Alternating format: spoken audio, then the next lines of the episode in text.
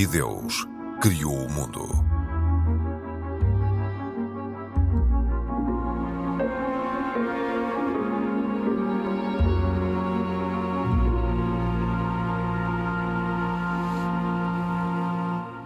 Olá, bem-vindo. O mundo católico assistiu com apreensão ao internamento do Papa Francisco e muito se especulou sobre o que poderia suceder, nomeadamente se poderia ou não seguir os passos do seu antecessor na resignação.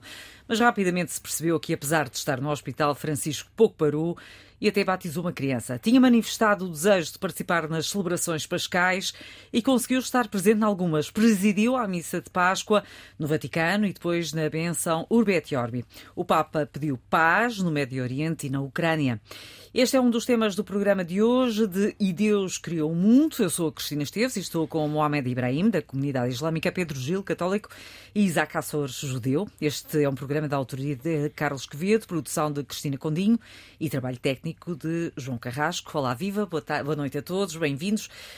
Pedro, vou começar por si, Pedro Gil. Qual a mensagem que o Papa Francisco quis passar ao participar nestas celebrações pascais? Eu Tendo acho... em conta a sua fragilidade sim, sim. no seu estado de saúde. Dizer, continua a ser, na Páscoa, aquela mensagem cristã primordial que é Deus não desistiu dos homens, ainda que os homens muitas vezes desistam dele, e que levou a cabo uma tarefa grandiosa de cura do mundo uh, através de uma manifestação de bondade que lhe chegou ao ponto de querer carregar sobre si os problemas da humanidade e por isso morreu da forma como morreu. Mas a Páscoa não celebra o sofrimento pelo sofrimento. É precisamente esse lado da vitória da bondade sobre aquilo que não é a bondade. E isso é, é, é manifestado muito patentemente aos olhos de todos, e foi isso que levou aquela primeira comunidade a ficar eh, convencida, foi a ver que aquele homem que tinha morrido às mãos da autoridade, depois, pelo seu próprio poder, voltou à vida, apareceu ainda durante 50 dias uhum. e afirmou, e porque todas as palavras dele passaram a ser muito mais credíveis pelo facto de ter ressuscitado, afirmou que espera por nós nessa vida futura. Portanto, isso é o núcleo daquilo que o Papa voltou a dizer desta vez. E sendo que a sua presença uh, mostrou realmente também a força que é preciso manter. Sim. Eu, eh, eu por acaso, eh, soube, não foi hoje mesmo que li um artigo de, de um.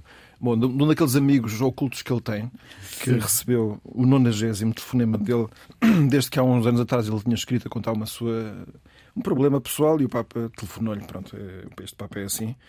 E o Papa confidenciou-lhe que ele esteve muito mal quando foi internado. Quando ele entrou no hospital naquele dia, uhum. uh, ele entrou uh, inconsciente. Portanto, o então não era só uma bronquite. Não, e nós aqui estamos aqui a lidar com um problema também aborrecido, que é o facto da informação oficial do Vaticano ter poucos pontos de contacto com a situação real e isso não ajuda muito. Ter poucos pontos de contacto ou omitir uma informação que tinha e não quis revelar? Aquilo que foi afirmado no primeiro comunicado, e acho que temos, eles, eles, estão públicos, portanto é possível Sim. ler, é dizer que o Papa tinha sido internado no hospital para fazer exames que estavam pré-calendarizados. Sim. E eu não estou a conseguir foi, ligar isto. E foi com... cancelada a agenda que tinha marcada. Mas no dia do internamento, porque antes não tinha sido cancelado. Portanto, eu, eu não, não estou a conseguir compreender que se faça um comunicado a dizer que foi para o hospital por causa de exames que estavam já agendados, quando tudo mudou de repente e depois, quando agora sabemos a posteriori que ele entrou em, em, estado inconsciente no hospital. Portanto, ele teve um problema respiratório grave e, efetivamente, Sim. uma bronquite. Depois ficamos a saber que era uma bronquite. A recuperação dele acho que é notável, para a idade que tem, Sim. e ter querido estar nas cerimónias como esteve foi muito forte. Sei, sabemos que ele falhou aquela uh, via sacra que costumava Sim, acontecer na, na sexta-feira, porque em Roma estavam 6 graus de temperatura, não estava o verão que nós tivemos cá nestes dias, e portanto, para ele, no estado em que estava de fragilidade, era um bocado complicado. Mas sei, por acaso, de fontes próximas, do, do, do, Papa, quer dizer que isto são coisas que se dizem de boca a boca, portanto, mas que ele queria muito ter estado Sim. e, e tanto os, os, médicos é que fizeram muita questão de que ele não estivesse. Tendo em conta toda esta força, a, a, a hipótese de renúncia que depois se veio a falar ficou, pelo menos para já, afastada. Eu acho que é cada vez mais difícil que ele. Como digo, eu acho que se ele tiver de repente a noção de que não tem capacidade para governar a Igreja, pode ser que renuncie. Mas a não ser nessa situação extrema Não há um documento, eu, eu, oh, Pedro, não há um documento feito pelo Papa nesse sentido. Ele diz que já fez uma carta de uma renúncia carta. que já entregou e, e, já não se lembrava a quem. Pois, não sei se alguém sabe que tem a carta nas mãos, uh, mas, mas ele já afirmou, uh, agora nos últimos, último mês talvez, que havia dois cargos, ele referiu-se a dois cargos em que a resignação não era uma situação normal. Uma do Papa, portanto, que não é uma situação normal, e outra do, do geral dos jesuítas que é também outro cargo vitalício, mas é verdade que o anterior a este uh, resignou, estando vivo, claro, ainda, não sei se ainda está vivo, se não. Uh, e, portanto, foram duas exceções. Claro, criou-se um bocado a ideia de que agora tudo passa a ser, então, uh, temporário, mas não, ele agora voltou outra vez um bocadinho a frisar mais este ponto. Mas o Papa já nos habituou a ser imprevisível, portanto. Sim, não, é bastante imprevisível não, e, portanto, sabemos. não conseguimos uh, saber minimamente o que é que passa é. pela cabeça é. do Papa Francisco. Uh, também sabemos que ele quer participar na Jornada Mundial da Juventude, é um desejo, mas não sabemos, obviamente, se virá ou não e também não sabemos que implicações é que isso poderá vir a ter. Mas eu posso dizer em relação a isso, que, portanto, eu falei Sim, com. Pedro com o Jorge Oliveira. Sim, uh, já vamos falar é dele, já vamos falar dele. E, e, ele próprio me disse que o Papa lhe disse que uh, despediu-se até à Jornada Mundial da Juventude em Lisboa e, portanto, eu creio que. Enquanto que Bento XVI, quando esteve cá em 2010, disse daqui a sete anos festejareis o centenário de Fátima e vireis aqui excluindo-se ele desse fenómeno. Sim. Claro que eram sete anos de, de, de, intervalo. Sim, agora são uns meses. Agora são uns meses, até mais fácil. Mas o Papa está, está com a ideia de virá cá mesmo. Sim. Aliás, se não vier o Papa Francisco, poderá vir outro Papa. Certo, a não ser que aconteça ser o intervalo entre a morte de um e a eleição do outro. Pois. Então, isso aí... só, e se houver o internamento, por exemplo, e ele não estiver ah, em claro. condições de, Exato, de, é de, sim, vir, de vir, há jornada ou não há jornada? Epa, espero que haja. Então, isto é uma festa, claro que sim, uma não... festa com um bocadinho de sombra, não é? Mas eh, estar a preparar tudo isto da forma Mas pode ser adiada, já foi adiada? Já foi adiada, mas não foi adiada em cima do acontecimento. Sim, sim, mas também eh, as coisas é uma, também ainda não. Por acaso é uma, prontas, pergunta, é? é? uma pergunta pertinente. É que há muita gente que já tem as viagens marcadas, os sítios marcados. Tá sim, sim, sim. Acho sim. que há muita logística já preparada. Eu, eu creio que, não sei, isto sou, eu vou falar como se diz, mas, falar, falar, mas eu acho sim, que haveria, haveria na mesma. Sim, mas uma coisa é estar cá o Papa, outra coisa é não estar cá o Papa. Já houve alguma jornada. Podia ser uma, hora, uma, não, uma jornada. Uma... Já houve alguma jornada sem o Papa? Sem o Papa não. O Ibrahim olha para nós, os nossos, os nossos ouvintes não, não conseguem ver as nossas imagens, obviamente, mas o Ibrahim está aqui. Tinha-se convocar uma reunião de emergência para, para outro Papa, não é? Sim, sim. E convocamos o Ibrahim para estar também a decidir sabemos tudo. Ibrahim, gostou do que ouviu do Papa Francisco? Ouviu com atenção, nomeadamente os recados que foi, foi dando, as mensagens, foi, fazendo, foi passando? Ouvi sim, e, e, e penso que o Papa, apesar da, da sua saúde débil, Uh, e, e, sabemos que ele tem um histórico de problemas de saúde desde, desde a sua juventude, já desde antes, desde antes do tempo em que ele era Papa, nomeadamente as cirurgias a que foi sujeito ao pulmão, e, e provavelmente será isso que terá desencadeado uh, esta, este último internamento. Mas apesar da sua saúde débil, um, ele saiu para a Praça de São Pedro e deu a sua, um, a sua mensagem de Páscoa para os fiéis. Uh, e aquilo que me chamou principalmente a atenção foi aquela mensagem mais universal dele, uh, suplicando conforto para os refugiados, para os deportados, para os prisioneiros políticos Sim. e para os migrantes, em, principalmente com, com os mais vulneráveis. Isto porque o Papa, de facto, reconhece que estamos numa altura muito complicada da história, uma altura marcada por uh, acontecimentos que não, não têm precedentes no mundo moderno, um, ehm, e, e, trazer os fiéis outra vez à, à, à, Igreja e trazer os fiéis aos valores que eles defendem é de facto muito importante. Eu, eu saúdo o, esta atitude do Papa, de, apesar das suas dificuldades, ter conseguido estar presente num momento tão importante para a cristandade. É um momento importante, sem dúvida. E, e Isaac, na sua opinião, qual foi a mensagem uh, que para si uh, é a mais marcante na, na, missa de Páscoa e na Bênção Urbete? Eu vou ser muito sincero, eu não vi a missa de Páscoa. Uhum. Uh, ouvi ali depois parte do. E do que leu? Aliás, porque não podia estar, porque calhou precisamente numa Páscoa, na Páscoa judaica também. Desta vez coincidiram. Uh, coincidiram. Uh, podia ter visto na televisão. Uh, não era a primeira vez. eu penso que o discurso do Papa, primeiro estou totalmente de acordo com aquilo que o Ibrahim diz,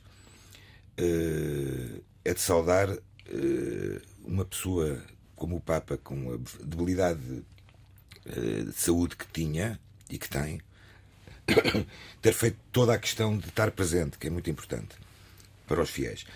Na mensagem que ele, que ele envia, e aliás, eh, eu, eu penso que, que é eh, comum a quase todas as mensagens eh, que o Papa Francisco fez desde há 10 anos, ele tem uma parte muito dedicada e destinada aos crentes católicos, uhum. muito da importância da Páscoa, da ressurreição, e depois tem, mais uma vez, não é a primeira vez, uh, aquela mensagem mais universal uh, para a paz e direitos humanos. Eu acho que é importantíssima. E uh, ressalvo aqui algumas das afirmações, como confiança mútua entre indivíduos, povos e nações, que é algo que, que está completamente desaparecido, infelizmente. Uh, os feridos e aqueles que perderam entes queridos para a guerra, sejam eles quais foram. Uh, continuo a mencionar também não só a questão da paz, mas também da catástrofes, das catástrofes uh, imensas que aconteceram, muito mais é esta última na Síria, Sim. o terremoto na Síria. E na Turquia. Uh, desculpe, na Turquia. E Turquia na e Síria. E Síria, por acaso. Uh, o diálogo israelo-palestiniano. Aliás, em relação ao diálogo israelo-palestiniano, manifesta grande, grande preocupação com o crescente aumento de tensão entre as duas partes. Repare, eu julgo que essa preocupação não é só do Papa. A preocupação é, acho que, é a nível mundial. O que está a acontecer em Israel é algo muito problemático, muito complicado. Ao dia de hoje, dou uma notícia, se calhar não sabem, que estão proibidas as idas à Esplanada do Templo para, para judeus. Ou seja, o governo israelita proibiu até ao final do Ramadão a ida de, de, de membros judeus, pessoas judias. agora, nada justifica uh, o terror que está a acontecer e as mortes inocentes que estão a acontecer. Nesta, nesta, nesta primeiros dias de Páscoa, pelo menos uma família foi totalmente dizimada em Israel, duas filhas e a mãe veio a sucumbir depois, uh, que estavam por isso simplesmente só a passear. Ou seja, é preocupante, muito preocupante. Uh, e é bom que, este, que estas uh, avisos feitos pelo Papa e por outras e por outras individualidades façam realmente acordar que, que, o mundo não pode não pode continuar com esta o mundo não pode continuar mas o que é certo é que os extremismos, várias os extremismos... Não, é, são raras as vezes em que não existem confrontos entre as duas partes. De vez em quando há um período de em que se agitam as bandeiras brancas, não é? Sim, um período de tréguas, sim. mas depois sim, eh, volta novamente. e muito. ainda na semana passada uh, os, os, a tensão aumentou substancialmente uh, com confrontos entre a polícia e fiéis muçulmanos na mesquita Al-Aqsa, em, em, Sim, mas, em Jerusalém. Mas, mas, mas e há os ataques uh, mútuos, não é? Com, com rockets entre israelitas e, não, e é, palestinianos. É, não, é, que, é, é, que eu acho que era importante falar-se um bocadinho sobre a questão da mesquita de Al-Aqsa e da esplanada dos do templo. Uh, o que se vê muito na comunicação social é uh, realmente a polícia uh, israelita atuar com, com força. Mas também há muita provocação, sabe? Há muita provocação de um lado e do outro. portanto, também cá embaixo, no Muro das Lamentações, estavam milhares e milhares de fiéis judeus na cerimónia uh, da bênção do, dos sacerdotes, uh, e também uh, eram perto de 15 mil ou 20 mil que estavam cá embaixo no Muro das Lamentações, e também foram agredidos com pedras, ou seja, é, um, é, um, é uma. É um, é um, é um, é um ténis, por assim dizer, um, um braço de ferro. Um, um pique-pongue que nunca mais acaba. Eu só, eu só acho lamentável é não haver permitam uma expressão, não haver juízo nem de um lado nem do outro, uh, pelo menos nesta altura tão santa para ambas as religiões, não haver pelo menos um, uma trégua no meio deste conflito. Este ano tivemos uma situação que eu, eu, pelo menos não me recordo, que é ter a Páscoa judaica, a Páscoa católica e o Ramadão ao mesmo Sim. tempo. Ao mesmo tempo, claro. Precisamente na mesma, na mesma, na mesma altura. Ibrahim, na sua opinião, estamos a atingir um ponto que, que compromete o diálogo e a paz na região? Assim, o diálogo e a paz na, na, nessa região, obviamente, é, é, uma história que já é algo histórico, dizer, já, já há muitas décadas que está, que está a acontecer. Eu não sei se compromete, porque já houve, eu acho que já houve eventos piores nesta, nesta, nesta, no, no desenrolar destas, destes acontecimentos, nomeadamente em 2018, se não estou em erro, uhum. em que houve bastante violência também no meio do Ramadão. Muitos fiéis perderam, perderam a sua vida dentro da Mesquita de Al-Aqsa. Comprometer não compromete, mas certamente estamos a ir mais longe do, de um patamar de entendimento.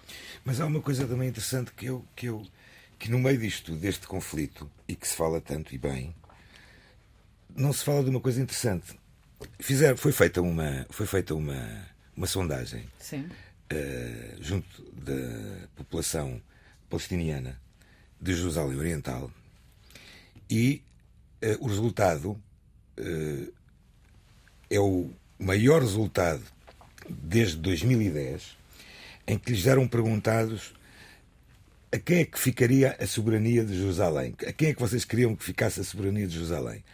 E estranhamente em relação aos últimos, aos últimos censos feitos por isso, as últimas sondagens, uh, neste momento há uma, há uma percentagem muito maior de palestinianos, de residentes de Jerusalém Oriental, a quererem que seja Israel a ter a soberania de Jerusalém. E compreensivelmente. Estranhamente, estranhamente. Compreensivelmente, Ibrahim. Oh, Cristina, estranhamente. Mas o Ibrahim está a dizer é compreensivelmente. Vamos, vamos não saber. justificando, eh, obviamente, pois, a ocupação, dele. não justificando a ocupação, mas o que é que podemos esperar de um Estado que está há 60 anos a tentar, uh, a tentar obter a sua, a sua soberania? Uh, um Estado que não tem o apoio, basicamente, uh, de nenhum outro país, nem dos seus vizinhos, enquanto Israel tem todas as vantagens tecnológicas, tem todo o apoio ocidental para criar uma administração... dos Estados Unidos? Nomeadamente dos Estados Unidos, para criar uma administração bem organizada, para criar... Aliás, Israel tem a tecnologia militar mais avançada do mundo.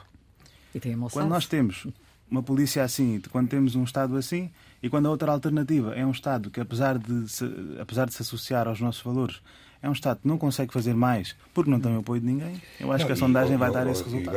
E esqueceste de uma palavra também. Um Estado, a autoridade palestiniana, corrupta. Corrupta. Sem dúvida, sem dúvida. Que, eh, eh, ao longo dos anos, e os apoios que recebeu das, das, das comunidades europeias, das organismos internacionais, eh, esse dinheiro nunca foi utilizado para a população e não, sim para os... Não é, não é praticamente Exato. parte Porquê é que gesticulou quando falei do apoio dos Estados Unidos? Porque os Estados Unidos... É por causa da espionagem? Que não, agora soube não, da fuga dos não, documentos? Não, não. Uh, uh, isso também são números. São, são números, o apoio, números muito importantes. O apoio, o apoio militar... Mas rapidamente, porque o para apoio militar, centrarmos o tema. O apoio militar que os Estados Unidos dão a Israel hoje em dia é inferior ao apoio militar que os Estados Unidos dão ao Egito. Por exemplo, em termos financeiros. Egito que iria ajudar a Rússia. Portanto, Ficamos também a saber através desses documentos secretos. Bom, mas isso, pois, isso, são, isso, isso, isso, é para um outro, outro espaço de informação. Não é este, não é este. E, e volta a si, Pedro Gil, que esteve aqui muito calado, muito calado agora nestes, nestes últimos momentos. Foi pedida também a paz por parte de, do Papa Francisco, como já é usual, uh, nomeadamente na Ucrânia, pedindo uh, uma luz pascal sobre o povo russo. Esta preocupação, uh, com esta preocupação constante, na sua opinião, haverá algum canal aberto entre o Vaticano e a Igreja Ortodoxa Russa? Não, não sei responder a isso. Sei responder que certamente há com as autoridades políticas, porque no Vaticano não, não, não se cansa de tentar fazer as aproximações diplomáticas que sejam hum, possíveis em cada caso para, para aproximar as partes beligerantes. E, e isso sei que é certamente uma preocupação grande. Uh, os últimos encontros barra desencontros com a Igreja Ortodoxa Russa têm sido de, preocupantes, portanto, não, eram para ter um encontro recentemente e não sim, tiveram. Sim. O que dá a entender que, dada a colagem que a Igreja Ortodoxa faz com o poder político russo e, portanto, o grande empenhamento político numa guerra, não esteja a ajudar nada aquilo que se pretenderia que acontecesse do ponto de vista só religioso, que era a reaproximação de dois, dois ramos da árvore cristã tanto mais que, na perspectiva cristã, não faz sentido haver uma multiplicação de igrejas, dado o eh, aquilo que era o desejo, a vontade, o projeto de Cristo inicial em relação à sua igreja, queria uma só. Uh, mas, portanto, é só para dizer que eu, não, eu não, não sei se existe ou não um canal neste momento aberto. Acredito que da parte do Vaticano, mais abre-se o mais possível. Da parte da Igreja Ortodoxa Russa, não sei se existe essa reciprocidade. Eu gostava ainda uh, de, de, falarmos sobre o facto de ter havido um português que falou há pouco do Jorge Oliveira, um diácono uh, português, a ajudar o Papa Francisco na, na vigília pascal, a ajudar entre aspas. Certo. Jorge Oliveira. Uh, e o que é que significa na, na prática isso?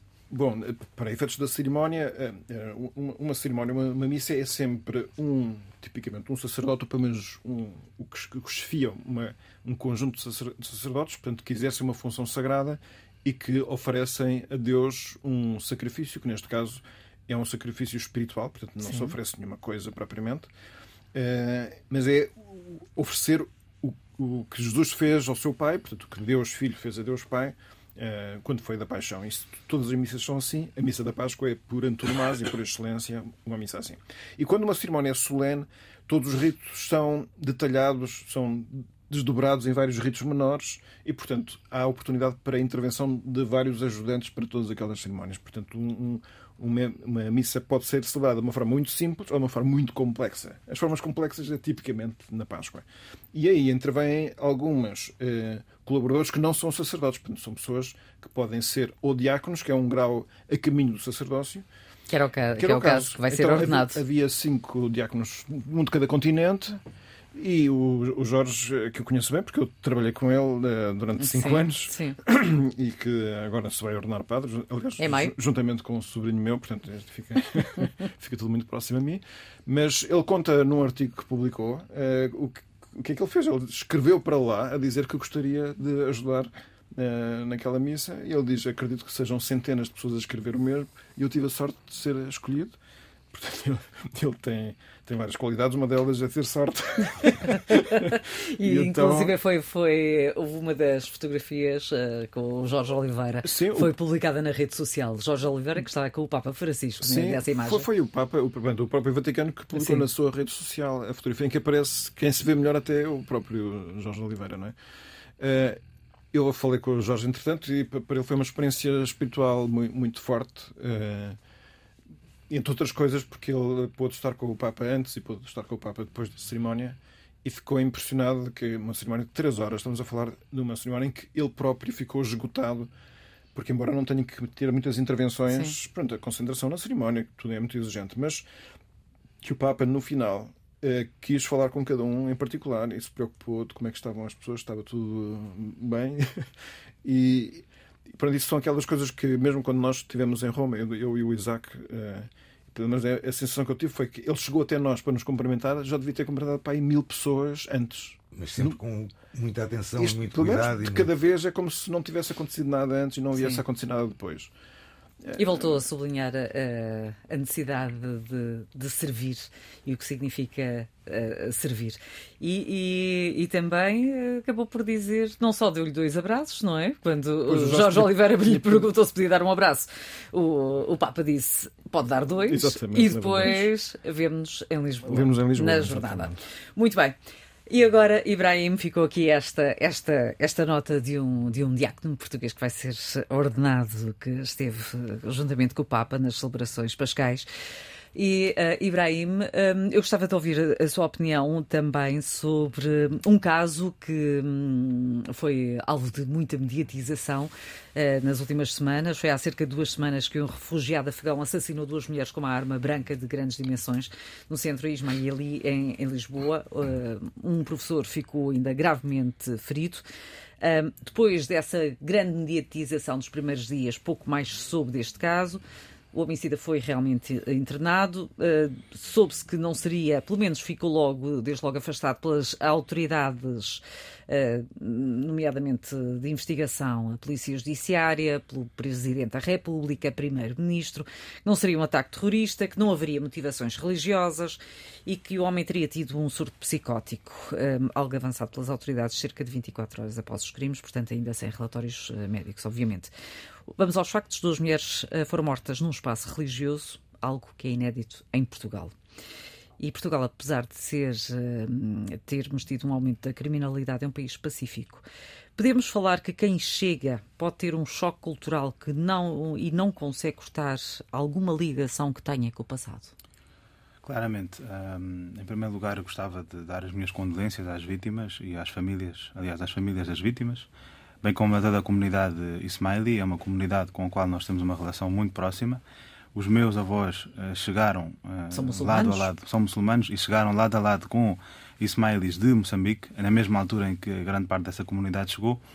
Uh, foi de facto chocante para todos nós, para todo o país. E, e, como disse a Cristina, algo inédito para nós. Não estamos habituados de forma alguma e espero que nunca tenhamos de estar habituados a, a, a tamanhas atrocidades. Mas realmente faz-nos pensar um pouco na maneira de, de de como é que estas pessoas absorvem este novo mundo. Porque é um choque cultural, primeiro de tudo é um choque cultural. Uh, são pessoas que viveram e se calhar nasceram já no meio de uma guerra, uh, são habituados a verem familiares a serem assassinados à sua frente, e foi o caso claramente uh, do Abdul Bashir. E depois chegam cá, nós acolhemos estes cidadãos aqui, em, obviamente em, com base na, em protocolos humanitários, mas depois eles não estão habituados a, a ver este mundo assim. E a primeira coisa que surgiu. Ver este mundo? Que mundo? Não, porque assim? eles vivem num mundo muito fechado. Claramente. Há, há ali uh, perseguições, há, há, uma guerra a acontecer, a liberdade deles é totalmente condicionada. E, e ao chegarem aqui a um mundo mais livre e mais aberto. Até porque uh, estamos a falar da, da comunidade ismaelita. Eh, que, que, nós sabemos ehm, que é uma minoria xiita, que é muito, muito pacífica, uh, e, uh, e ele estava a ser apoiado e muito e bem apoiado. por essa comunidade. E bem apoiado. E por isso que eu acho que é, é, é ingrato. Estamos a falar para... de mulheres, duas mulheres que foram assassinadas, uma inclusive é católica, que era voluntária, mas estamos a falar de mulheres que se vestem como ocidentais. Claramente. Portanto, um... tem outra maneira de estar e de ser. O...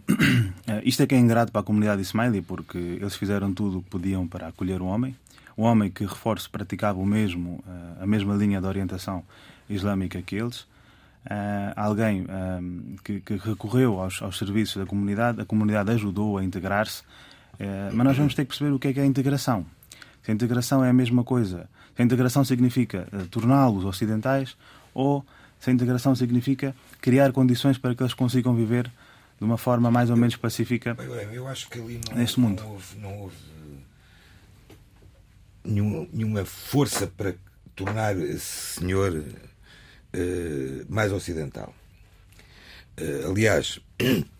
A Judiciária falou num surto psicótico, pronto, 24 horas depois. O, o, que, o, primeiro, eh, desculpa ter interrompido, não sei se tinhas mais algo a apontar, mas uh, faço minhas as palavras tuas Uh, já tive a oportunidade de, o fazer uh, diretamente com a comunidade ismaili as nossas condolências por, por, por, pelo ocorrido, que é um trágico acontecimento. Uh, agora, é preciso, se calhar, quando se recebe estas pessoas que precisam realmente de muita ajuda e de muita atenção e de muita cooperação e de muito. Se calhar ter mais atenção ainda com a parte psicológica delas e não tanto com a parte religiosa delas. Eu acho que a parte religiosa é que menos interessa.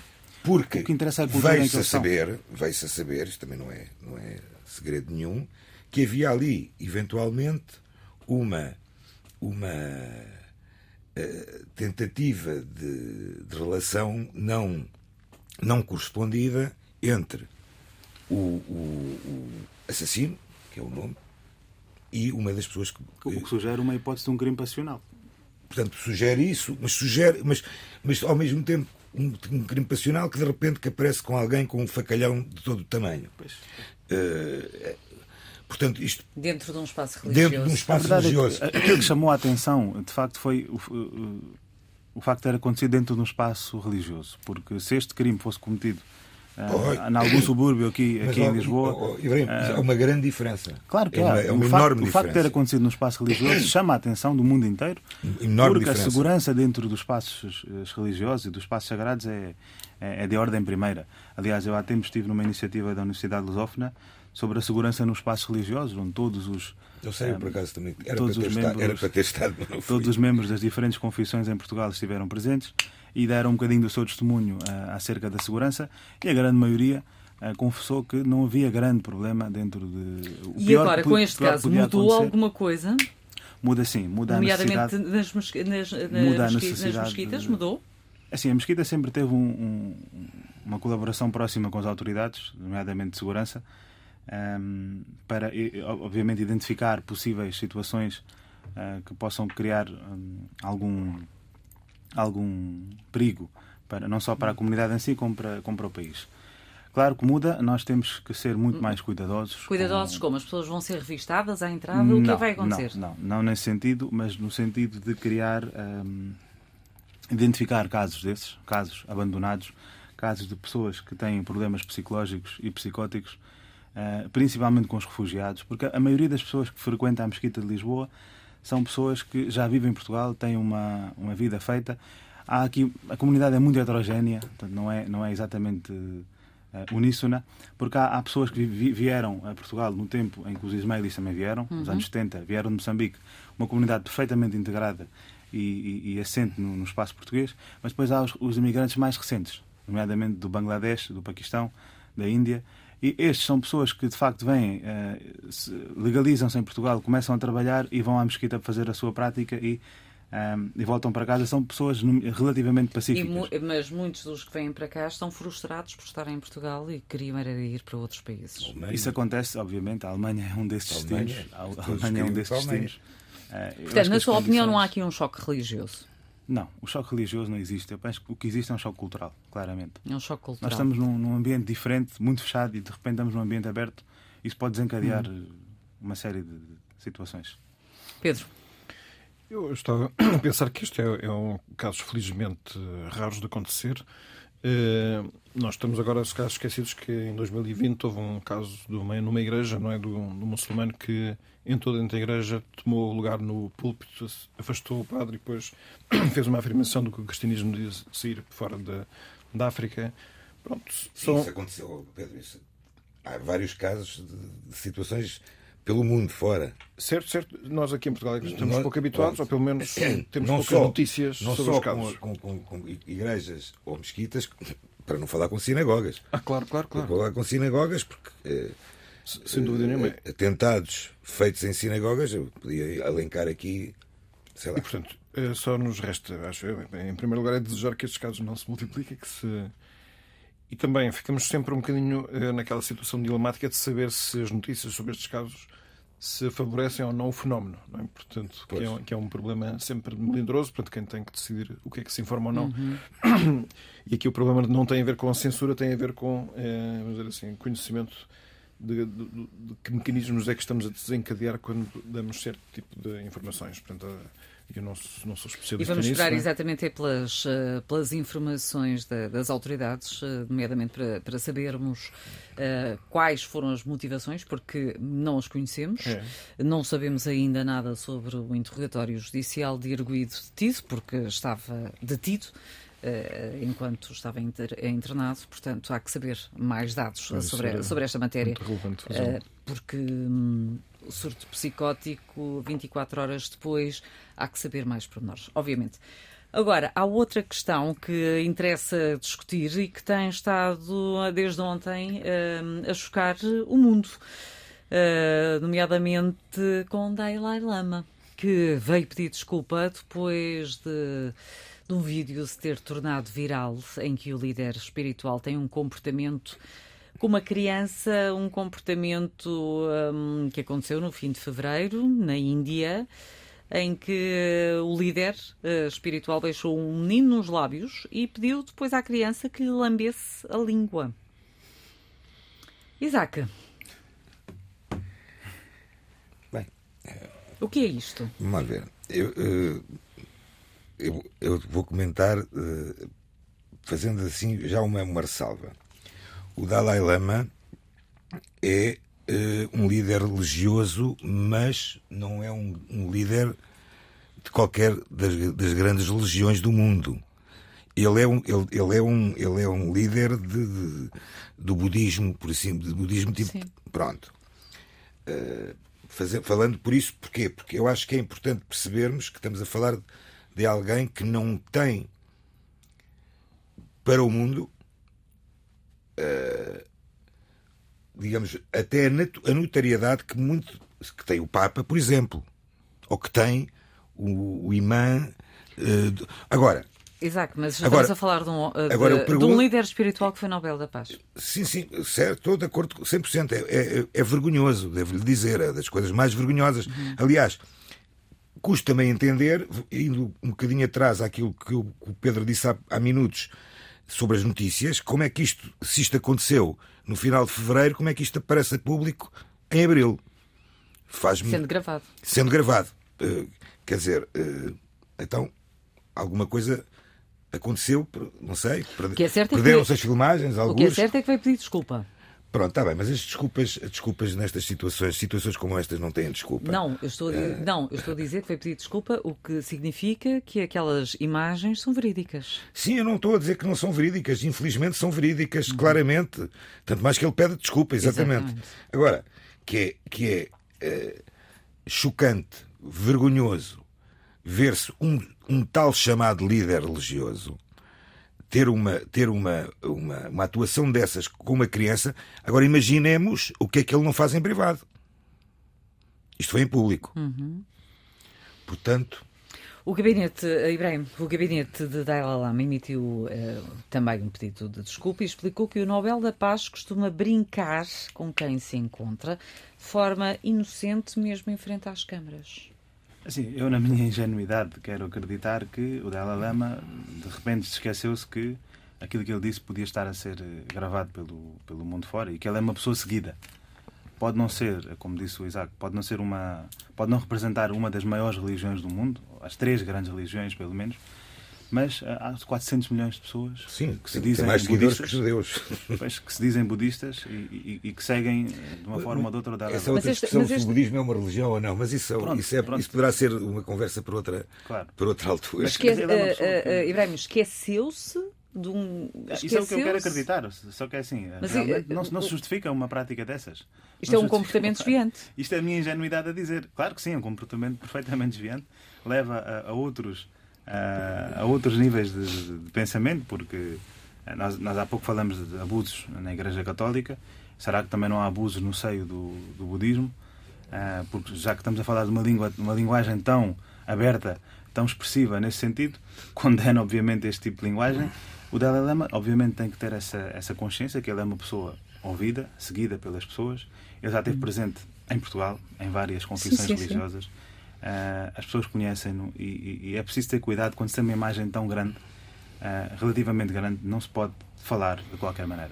Sim, também interessa saber, porque hum, eu pelo menos não encontrei nenhum relato nesse sentido, se a criança tinha os pais junto dela e se houve também qualquer reação naquele momento, não é? E o que é que os adultos fizeram perante uma situação daquelas, se aperceberam ou não, É grave, e tendo-se é apercebido o que é que fizeram, não é? Porque, eh, bom. E Pedro Gil é um comportamento desviante que foge aos parâmetros de uma moralidade con- convencional, sem dúvida, não é? Causa uma perplexidade enorme, eh, gigante, para a qual não se consegue conceber nenhuma explicação aceitável ou plausível. Não há explicação. e, Não. e que para já o que faz é eh, afetar muito gravemente a confiança na personalidade em, em causa e não sei, é preciso esperar o que é que acontece a seguir, qual é o grau de, de responsabilidade que a pessoa assume sobre si eh, relativamente ao que fez e o reconhecimento da gravidade do que fez, porque às vezes os pedidos de desculpa dizendo significam, é significam mais, mais ou menos assim. Bom, eu até não fiz nada grave, mas as pessoas ficaram ofendidas porque É eu tenho que dizer qualquer coisa. Não é? E era uma brincadeira. E, exatamente, Como foi alegado. E então tudo isso eh, causa calafrios interiores e ficamos um, com uma enorme insegurança relativamente à pessoa. Bom, e também em relação a, a várias instituições, não é? Porque depois as coisas são transversais, ou não? Quer dizer, eu, eu eh, há por dar quem possa pensar que eh, as religiões é tudo, tudo no mesmo fenómeno com várias expressões, uma espécie de mesma mensagem com várias traduções linguísticas, coisa que não é verdade. Não, mas a questão é instituições. Sim, Uh, quais são as instituições que ficam em causa? Bom, uh, aquelas que merecem o nosso respeito ficam afetadas, porque todas aquelas que no nosso imaginário têm a respeitabilidade análoga ao que tem o budismo, ao que tem o Dalai Lama, fica tudo a pensar, então, a quem é que devemos de confiar, não é? No fundo, há uma pergunta sempre. Uh, isso é complicado porque no, também a última análise nós às vezes temos um bocado a esperança de encontrar aquela instituição indefectível, aquela que não tem não é, nenhum defeito, que é perfeito. Isso também no fundo em, não, análise não existe, não é? Não há perfeição, por isso é que somos humanos. É, exatamente. Meus senhores, uh, têm 30 segundos cada um para as recomendações. Isaac. Uh, no dia 18 de abril, pelas 18 horas na Casa da Imprensa, vai, vai haver a abertura da exposição e lançamento do livro A Insurreição do Gueto, do Gueto de Varsóvia, em 1943. Uh, este convite é feito pelo coletivo Insurretos, a Casa da Imprensa e a Livraria Lelo. Esta exposição vai estar patente até dia 19 de maio. Muito bem. Visitem. Ibrahim. Convido a todos e todas a, a participarem no Inftar na Mesquita Central, diariamente pelas 20 horas, e a, a testemunhar a quebra do jejum dos fiéis muçulmanos todos os dias. Uh, isto é válido até o dia 20. O convite é válido até o dia 21 de abril, porque a partir daí já não há mais jejum. Senão fica para lá. Exatamente. Pedro. É, pois eu, eu pensei em recomendar uma prática muito interessante no cristianismo que é fazer retiros fazer retiros espirituais. É verdade que eu fui fazer uma pesquisa na internet e saíram-me sobretudo aqueles retiros sobre as taças tibetanas, o retiro do yoga, cursos de radiestesia, cristais e reiki, mas não é esse. Eu estou a falar dos retiros cristãos em que aquilo que se procura é falar com Deus como alguém que está fora de nós e, portanto, o sonho de um retiro é ter essa conversa e não a mera dissolução do nada, uma espécie de viver uma harmonia em sintonia com o tudo que é o nada ao mesmo tempo. E pode-se encontrar informações sobre isso, sobre o que é, como é que se faz. Por exemplo, no site .sj.pt, que é o, site dos jesuítas, porque a tradição da Companhia de Jesus está muito centrada nos retiros de silêncio. Tem formatos para três dias, para oito dias e até para quem seja mais hum, ambicioso pode até ter um retiro de um mês inteiro. Por curiosidade, paga-se? Claro, Estamos mesmo a queimar claro. eu, eu ia dizer claro que se paga, mas eu não sei responder com exatidão. Mas eu acho que certamente que sim, o mínimo. O mínimo que sim, Tem que haver. Sim, sim. Meus senhores, muito obrigada. Termina aqui este E Deus Criou o Mundo. Até para a semana. Boa noite.